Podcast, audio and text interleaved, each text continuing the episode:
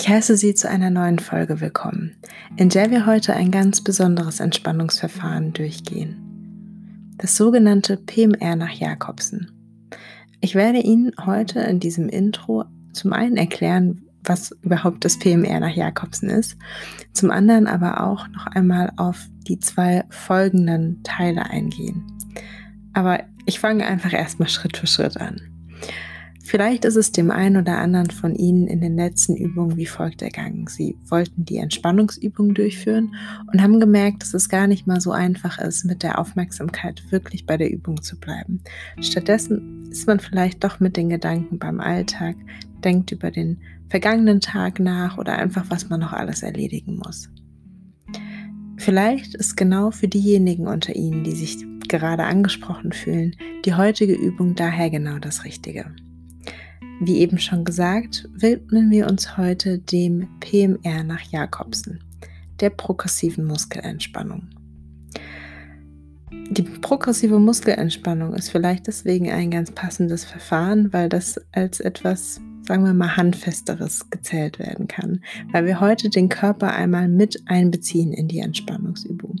Meistens geschieht es ja doch durch Gedanken oder Übersätze, die wir uns selbst sagen, aber heute sind wir wirklich etwas aktiver mit dem Körper auch dabei. Das hat den Zweck, dass wir meistens im Laufe des Alltags die Muskeln doch verspannen aufgrund von Stress oder einfach Körperhaltung, zum Beispiel vom PC, die wir einfach den ganzen Tag über einnehmen.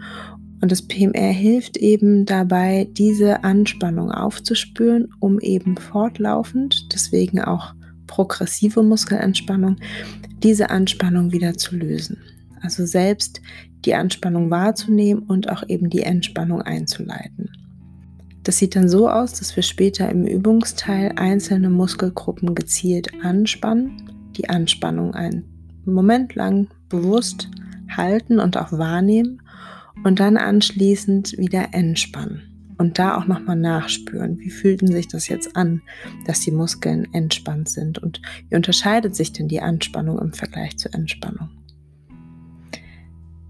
Ich werde Ihnen da später zwei Varianten zur Verfügung stellen. Das eine ist eine Kurzform, die Sie einfach mal durchführen können, wenn Sie vielleicht weniger Zeit haben, aber trotzdem eine Entspannungsübung machen möchten. Und eine Langform, die etwas ausführlicher ist.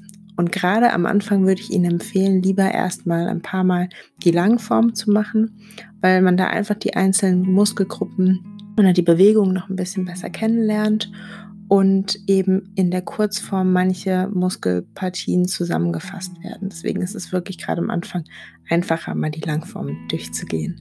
Ich würde es gleich einfach so machen, dass wir die Übung wieder gemeinsam machen in dem nächsten Part dieses Podcasts und vorweg einfach nur noch mal kurz die Info.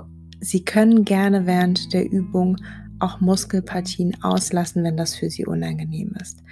Auch hier, weil das eben so ein körperbewusstes Verfahren ist, kann es sein, dass Empfindungen auftauchen, die im ersten Moment vielleicht erstmal unangenehm ist. Aber sollten Sie schon wissen, zum Beispiel, dass Sie mit den Schultern Probleme haben, dann lassen Sie diese Muskelgruppe gerne aus.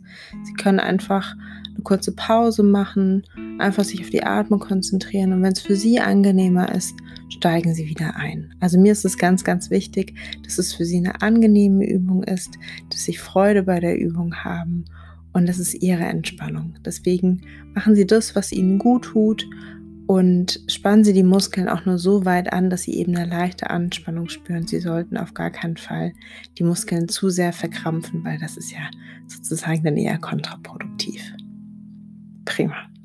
Dann probieren wir es einfach mal aus und ich wünsche Ihnen jetzt schon einmal viel Spaß dabei.